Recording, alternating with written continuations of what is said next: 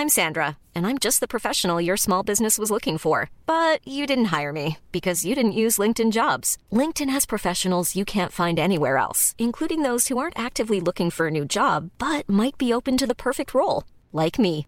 In a given month, over 70% of LinkedIn users don't visit other leading job sites. So if you're not looking on LinkedIn, you'll miss out on great candidates like Sandra. Start hiring professionals like a professional. Post your free job on linkedin.com/people today. Eu sou Mário Persona e essas são as respostas que eu dei aos que me perguntaram sobre a Bíblia. Você escreveu perguntando a razão da profecia de Mateus 26, 64 não ter se cumprido para o sumo sacerdote da maneira como Jesus disse que aconteceria. Segundo você, o sumo sacerdote teria morrido sem ver o que Jesus prometeu que aconteceria em breve. Bem, antes de considerarmos algum trecho das Escrituras como sendo uma contradição ou erro, nós devemos pesquisar mais e principalmente comparar diferentes versões. Às vezes, algo que não está claro em uma tradução pode ficar cristalino em outra. E é o caso aqui. Vamos à passagem que você citou de Mateus 26, 63 a 64. Jesus, porém, guardava silêncio, e insistindo o sumo sacerdote, disse-lhe: Conjuro-te pelo Deus vivo que nos diga se tu és o Cristo, o Filho de Deus. Disse-lhe Jesus: Tu o disseste. Digo-vos, porém, que vereis em breve o Filho do Homem assentado à direita do poder e vindo sobre as nuvens do céu.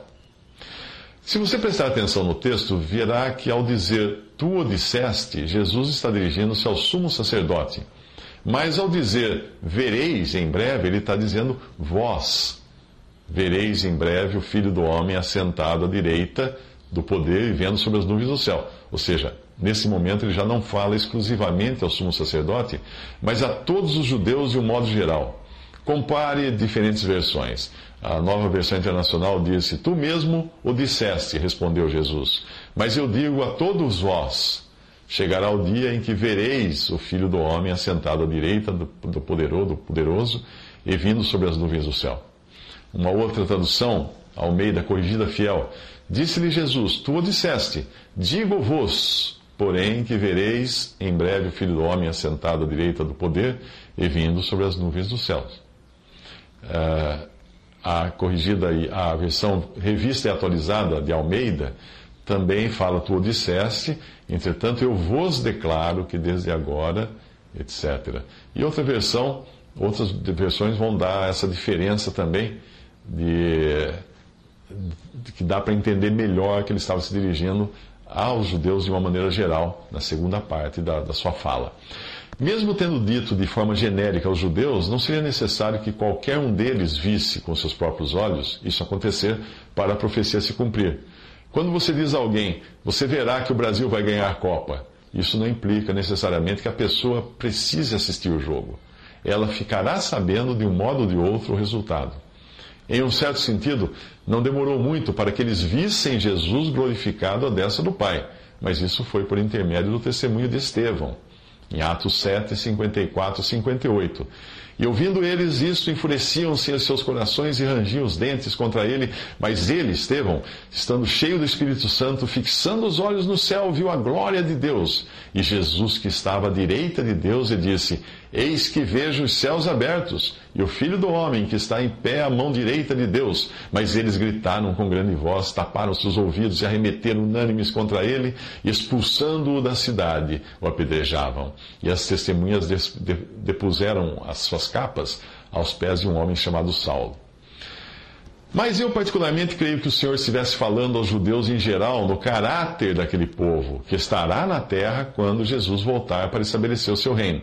É o mesmo tipo de linguagem usado em outra profecia do Antigo Testamento, a qual nenhum de nós tentaria interpretar como sendo que os mesmos homens que crucificaram o Senhor uh, estariam presentes também em sua vinda. Mas nós certamente interpretamos no sentido representativo. A profecia diz assim: Olharão para mim a quem traspassaram e planteá-lo-ão sobre ele como quem planteia pelo filho unigênito, e chorarão amargamente por ele, como se chora amargamente pelo primogênito. Zacarias 12, 10. Outra passagem, outra vez diz a Escritura: Verão aquele que traspassaram.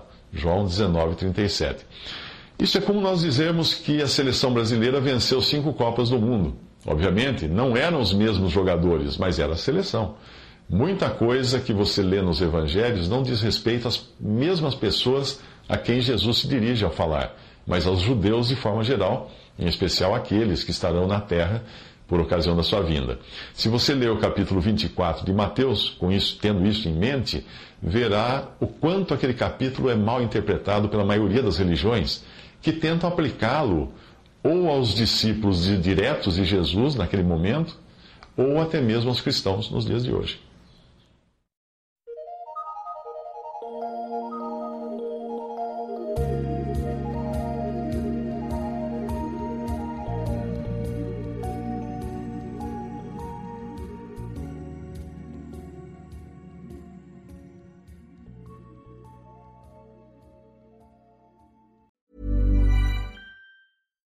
When you make decisions for your company, you look for the no-brainers. And if you have a lot of mailing to do, stamps.com is the ultimate no-brainer. It streamlines your processes to make your business more efficient, which makes you less busy.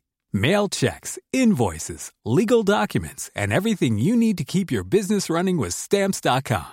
Seamlessly connect with every major marketplace and shopping cart Schedule package pickups and see your cheapest and fastest shipping options from different carriers with rates up to 89% off USPS and UPS rates. And with the Stamps.com mobile app, you can take care of mailing and shipping wherever you are. Make the same no-brainer decision as over 1 million other businesses with Stamps.com. Sign up with Code PROGRAM for a four-week trial, plus free postage and a free digital scale. No long-term commitments or contracts.